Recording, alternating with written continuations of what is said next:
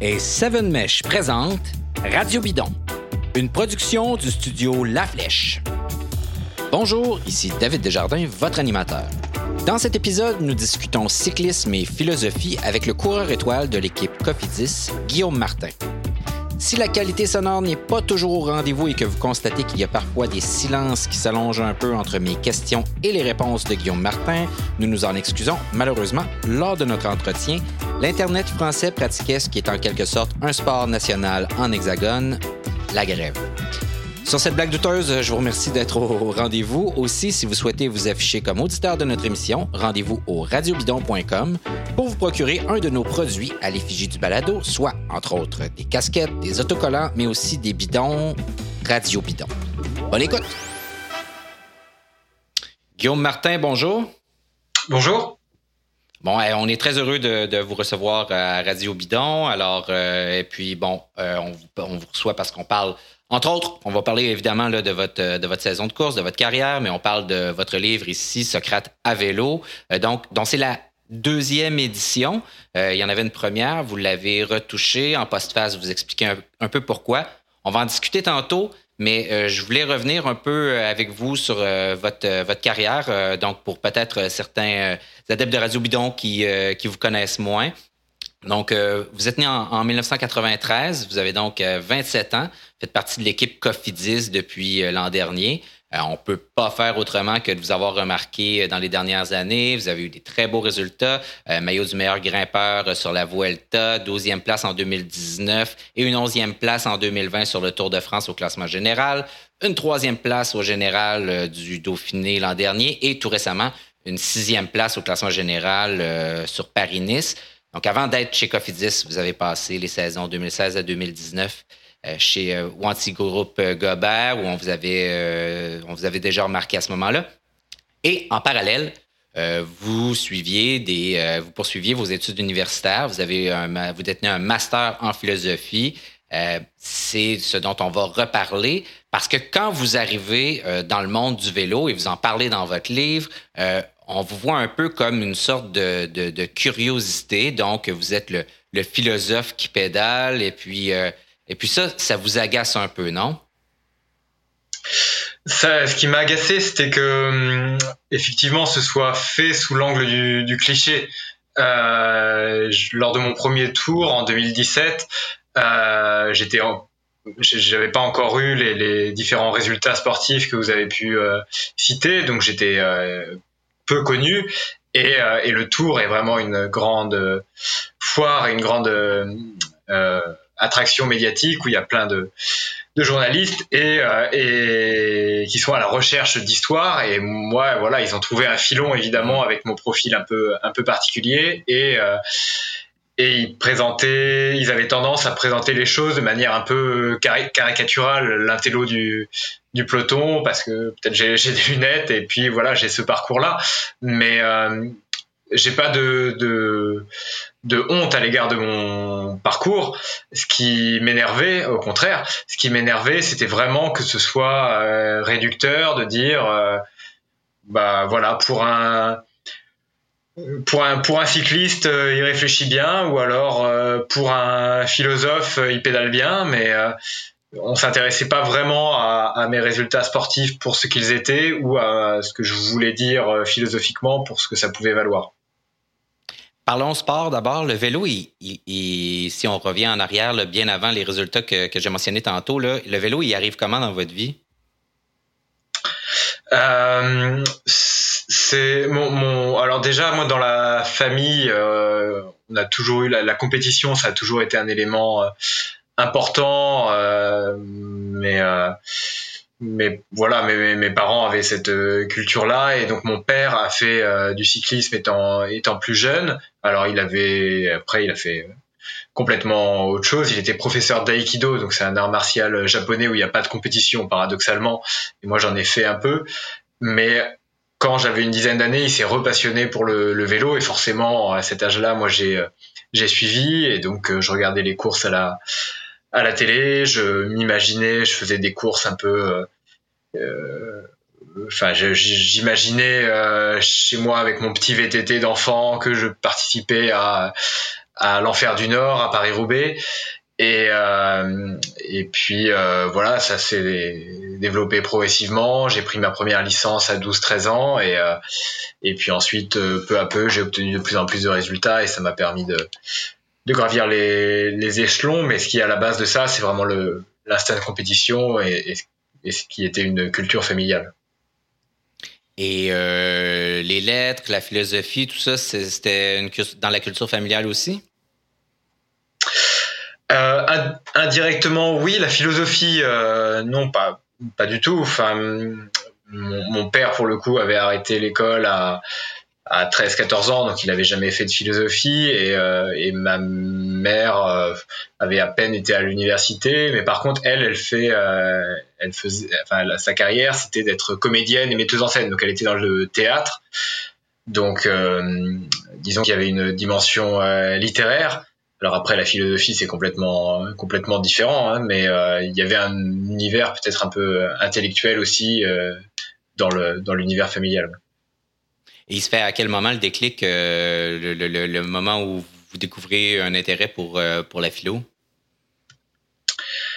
ça a été progressif, mais je dirais que le moment marquant pour moi, ça a été donc après le, le, le bac, donc après le, le parcours secondaire en France à 18 ans. J'ai fait une année de une année euh, c'était en France une on appelle ça une école préparatoire aux, aux, grandes écoles. C'est pour préparer des, des, concours et ça reste assez généraliste. Et là j'ai eu un professeur de philosophie qui euh, qui voilà qui était excellent et qui m'a vraiment euh, très qui m'a ouvert les yeux sur sur la discipline et tout ce qu'elle pouvait contenir, notamment euh, lui c'était très axé sur les, les philosophes antiques et euh, tout ça ça m'a passionné.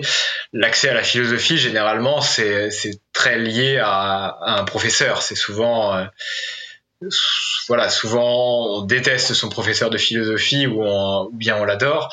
Et, euh, et celui-là, moi, il m'a clairement ouvert les yeux. Oui. Euh, votre livre est vraiment là, euh, intéressant euh, d'un certain point de vue parce que j'ai comme le sentiment que vous avez voulu, et c'est ce que vous dites aussi, mais c'est à la fois un essai puis c'est un peu une, fable euh, philosophique. Ça me faisait penser un peu au monde de Sophie. Je ne sais pas si euh, vous êtes familier avec le livre, probablement que oui. votre objectif, c'était de faire des liens entre la pensée philosophique et la pensée sportive, tout simplement?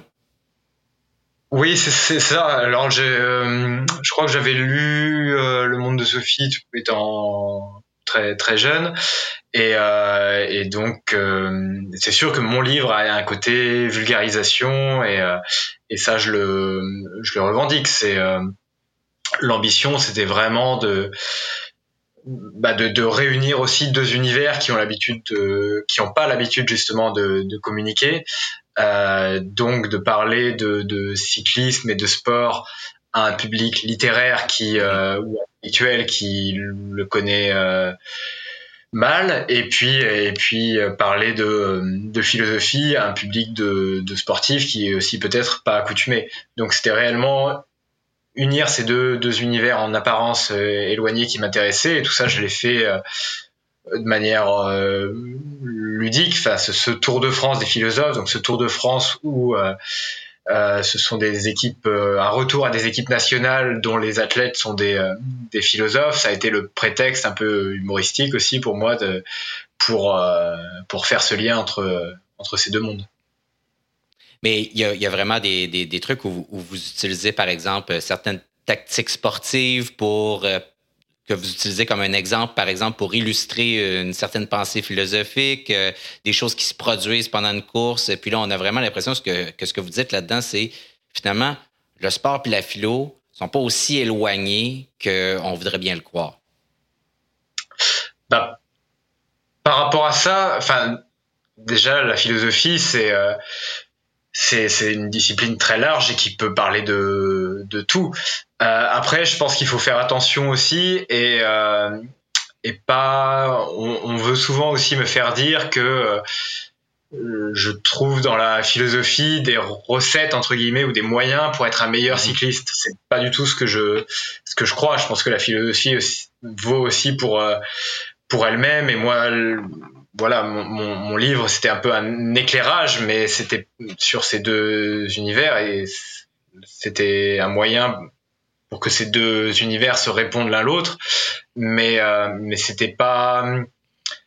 J'ai certainement pas envie de dire que euh, pour être un, un, meilleur cycliste, il faut lire euh, Descartes, euh, Nietzsche ou, euh, ou, Platon. Ça, je trouve que c'est un peu, un peu facile. Et là, euh, on tombe plutôt sur des livres de, de, de, je sais pas, de développement personnel ou de, enfin, des choses qui pour moi ne sont pas de la, philosophie. Il y a des, il y a, quand même énormément de, de, références là, et à la philo et au vélo. Et par là, j'entends des, euh, vos personnages qui empruntent à des cyclistes réels, euh, des espèces de. Vous faites aussi des, des mélanges entre les philosophes et puis euh, des espèces d'amalgames entre les philosophes puis certains cyclistes qui ont déjà existé. vous recyclez des, des, histoires de cyclistes qui ont existé en modifiant leur nom. bon, je pense il y a des trucs et des anecdotes aussi là, du cyclisme qui sont dans votre livre. Je pense au ou Pense à ta femme et tes gosses de Marc Madiot là, à Christophe Mangin, par exemple, que vous utilisez. Euh, vous évoquez les prises de poids hors saison de, de Ulrich, euh, le, coup de pédale dans l'huile d'Anctil. Donc, euh, il y, a beaucoup de références. J'ai l'impression que c'est comme une, double, une double déclaration d'amour au cyclisme et à la philosophie, votre livre aussi. Oui, ça c'est certain. Et ce que je voulais aussi, c'est qu'il y ait plusieurs niveaux de, de lecture sur euh, sur mon livre selon euh, bah, selon son arrière-plan personnel et selon ses, ses connaissances. C'est-à-dire que on n'a pas besoin de s'y connaître en vélo ou de s'y connaître en philosophie pour lire le livre, mais si on a des connaissances en cyclisme, on va découvrir certaines choses, on va regarder, lire le livre avec un œil euh, particulier, découvrir des anecdotes où ça va résonner avec des choses qui, qui vous parlent.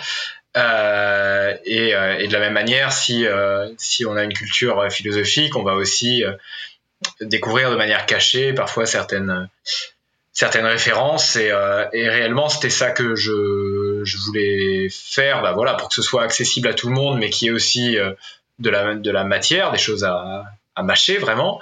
Et, puis parce que moi, en tant que lecteur, c'est aussi le type de d'ouvrages que, que j'aime bien. Enfin, j'adore, euh, par exemple, les BD d'Astérix et Obélix. Euh, et, ça, c'était des BD que je lisais euh, quand j'étais tout petit, avec beaucoup de plaisir, et que j'ai encore beaucoup de plaisir à lire aujourd'hui.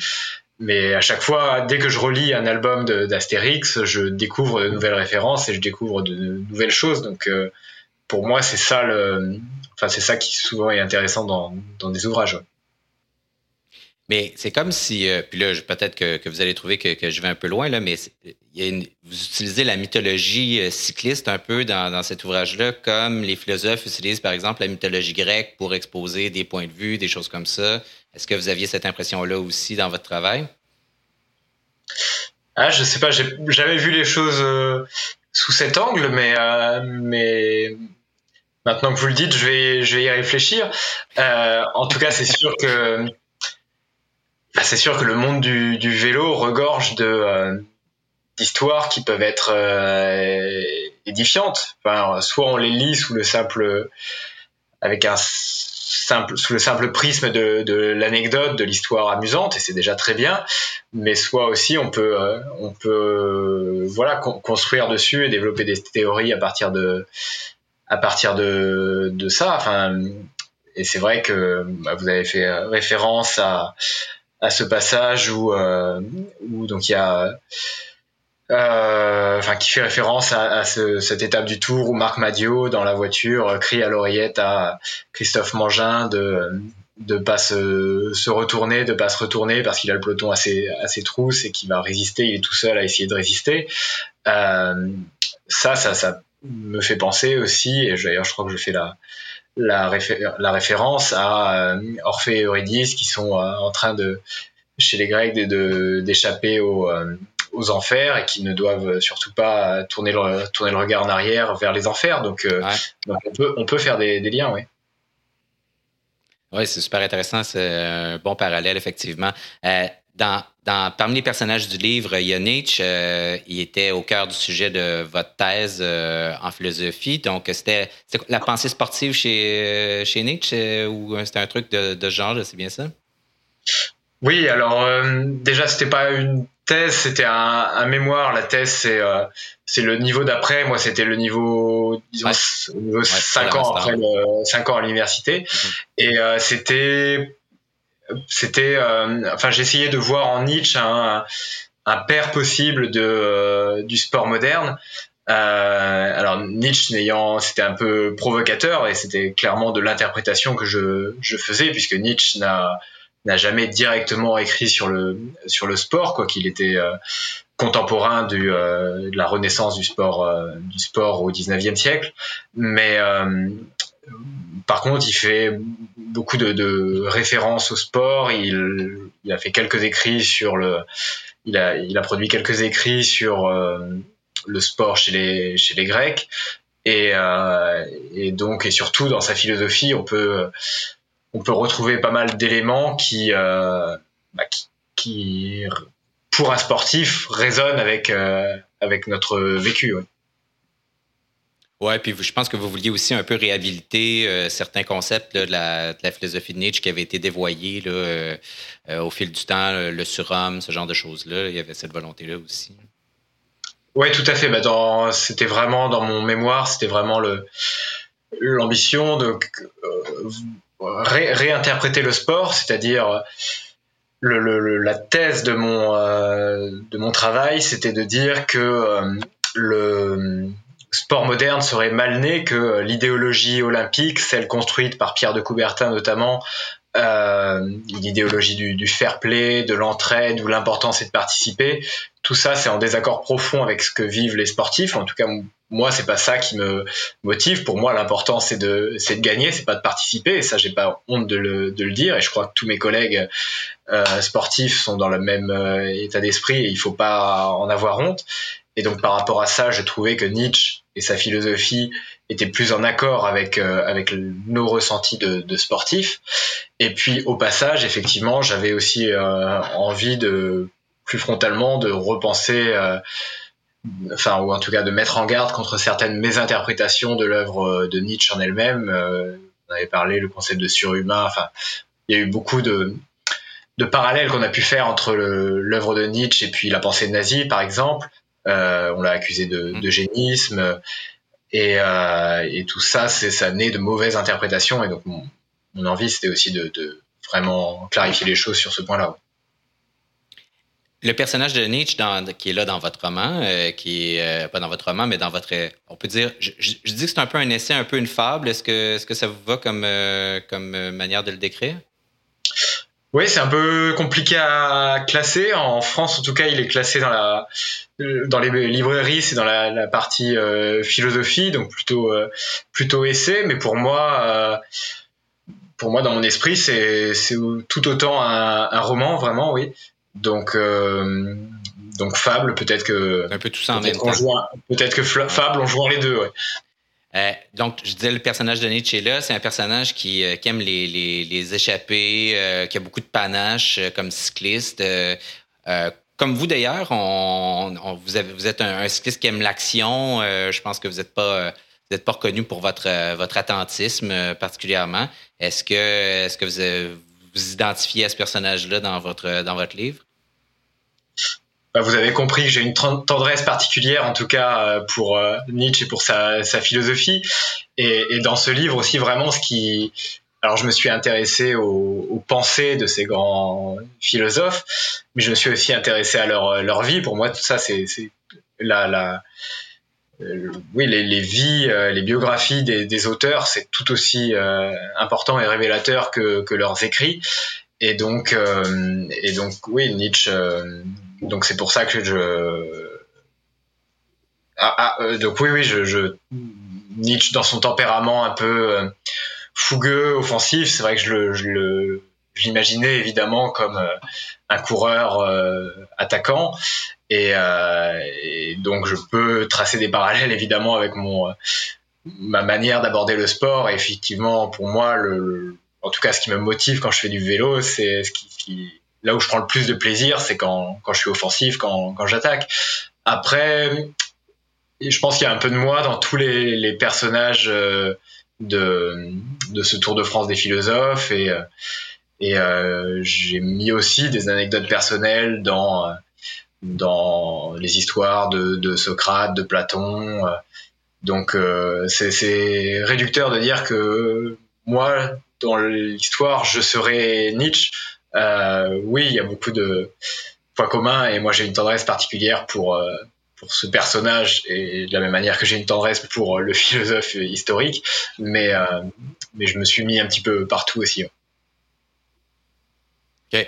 Est-ce que, puis j'ai abordé la question d'un cyclisme plus offensif parce que je me demandais si vous avez la sensation que, et c'est une des choses dont on parle beaucoup, et j'ai l'impression qu'on en parle dans le vélo presque à chaque année, le retour justement à un cyclisme un peu plus offensif. Euh, bon, ben, il y a des, gens comme vous, comme euh, Julien Alaphilippe, euh, mais même quand on est rendu que Dave, Dave Brailsford dit qu'il veut que Ineos devienne une équipe un peu plus agressive et que on sent que ça se voit un peu quand même. On pense à ce que Yates a fait euh, récemment autour de Catalogne euh, quand, il est parti. Après ça, bon, ils ont contrôlé la course, etc. Mais est-ce que vous avez la sensation qu'il y a, euh, y a ce mouvement-là dans le vélo en ce moment pour justement quelque chose, un vélo un peu plus spectaculaire? Bah, en tout cas, je pense que c'est sûr que c'est ça qui. Enfin, nous, tous les acteurs, tous les cyclistes, c'est ça qui nous motive et c'est là où on prend le plus de plaisir. C'est quand c'est des courses débridé et quand on gagne avec la manière, quand il y a du, mouvement. Après, il faut pas oublier que c'est pas l'important, c'est de gagner, c'est pas de participer. donc le, panache, euh, vous savez, qui est une valeur euh, importante en France en tout cas. Euh, en France, il y, a, un peu cette image du perdant magnifique qui a passé toute la journée à l'avant, par exemple, échappé, et puis qui se fait rattraper à 2 km. Enfin, pour moi, c'est pas du tout non plus ça le modèle à, suivre. Pour moi, l'important, c'est vraiment de, de gagner, euh, de gagner avant tout. Et, euh, donc, euh, ça, dépend. Enfin, disons que j'irai pas attaquer simplement pour faire le show. par contre, je pense que souvent, pour gagner, il faut attaquer. Euh, si on se contente de, suivre, euh, on fera de rester dans la roue de des autres, on fera au mieux deuxième. Donc euh, voilà. Après, il y a toute une réflexion à, à mener sur les, de manière tout à fait pratique sur ce qu'il faut faire pour rendre les courses plus attractives et pour faire en sorte qu'il y ait plus de d'action. Et ça, c'est pas les cyclistes qui doivent prendre les décisions, c'est les instances les instances décisionnelles, l'UCI, l'Union cycliste internationale, qui peut, vous savez que les grands tours, le Tour de France a réduit son nombre de coureurs euh, depuis euh, quelques années. Maintenant, il n'y a plus que 8 coureurs euh, au lieu de 9 auparavant. moi, je serais plutôt favorable au fait de réduire encore le nombre de coureurs par équipe au départ de ces grandes courses, de sorte à ce qu'il y ait moins d'équipiers et donc plus de plus de, de, de mouvement et que la course soit moins, moins contrôlée. Euh, voilà, il y a plusieurs éléments, plusieurs choses plus rapidement isolés. Plusieurs choses très concrètes comme ça à, à mettre en place. Euh, on parle des, des oreillettes, c'est c'est un des éléments aussi euh, pour faire en sorte que, que la course puisse être euh, plus débridée. Mais euh, mais le coureur lui-même, lui, son devoir avant tout, c'est de gagner. Ouais. Euh, et d'aller chercher du temps. Euh, il y a toujours des, ça amène surtout certaines, des controverses. Par exemple, euh, sur Paris-Nice où vous étiez, quand Primoz Roglic est parti en avant et est allé, est saisir la victoire d'étape devant, j'oublie complètement son nom, le coureur suisse qui était... Dino Madère. Exact, qui était à l'avant. Ça a créé toute une controverse. Est-ce qu'il aurait dû lui laisser la victoire? Est-ce que chaque seconde compte? Euh, votre avis, est-ce que est-ce qu'il est qu'il a bien fait à sa place? Est-ce que vous auriez fait la même chose?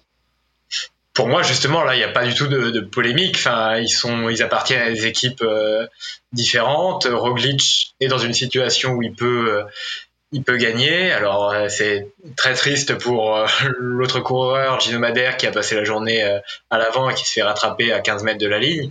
Mais, mais c'est le, sport. Enfin, Primoz Roglic a au contraire, moi je trouve qu'il a respecté la qu'il a respecté la course et l'essence du, du sport. Et d'ailleurs, je crois que Gino Madère, lui, a aucun ressentiment par rapport à ça il a tout à fait convenu que voilà, c'était la la course qui euh, qui imposait cela. Et euh, et d'ailleurs, effectivement, euh, c'est vrai que chaque seconde compte aussi, puisque le lendemain, on a bien vu que Roglic a perdu la course et que peut-être que s'il avait eu encore un peu plus d'avance, il aurait pu courir différemment et, gagner euh, Paris-Nice. Donc, euh, donc non, non, à ce niveau-là, il n'y a pas de, il a pas de cadeau et pour moi, c'est tout à fait normal. Ouais. Euh, ouais, ça y aurait pris plus que 3 ou 4 secondes de plus, je pense, par exemple, pour, pour remporter l'étape, pour remporter la course, c'est-à-dire. là, je, je, crois que vous vous alignez sur les classiques ardennaises, c'est bien ça? Oui. Et ensuite, euh, qu'est-ce qui vous attend? Alors déjà la semaine prochaine en fait je serai sur le Tour du Pays Basque et puis euh, et puis j'enchaînerai effectivement avec les trois classiques ardennaises l'Amstel Gold mhm. Race, la Flèche Wallonne et puis Liège-Bastogne-Liège. Je ferai une coupure ensuite, euh, un stage en altitude assez long en mai avant de, faire le Dauphiné puis le puis le Tour. Au Tour, vos performances semblent s'améliorer chaque année ou presque. Vous êtes à la porte d'un top 10 du classement général. Qu'est-ce que vous aimeriez le mieux autour cette année? C'est euh, un top 10 ou une victoire d'étape?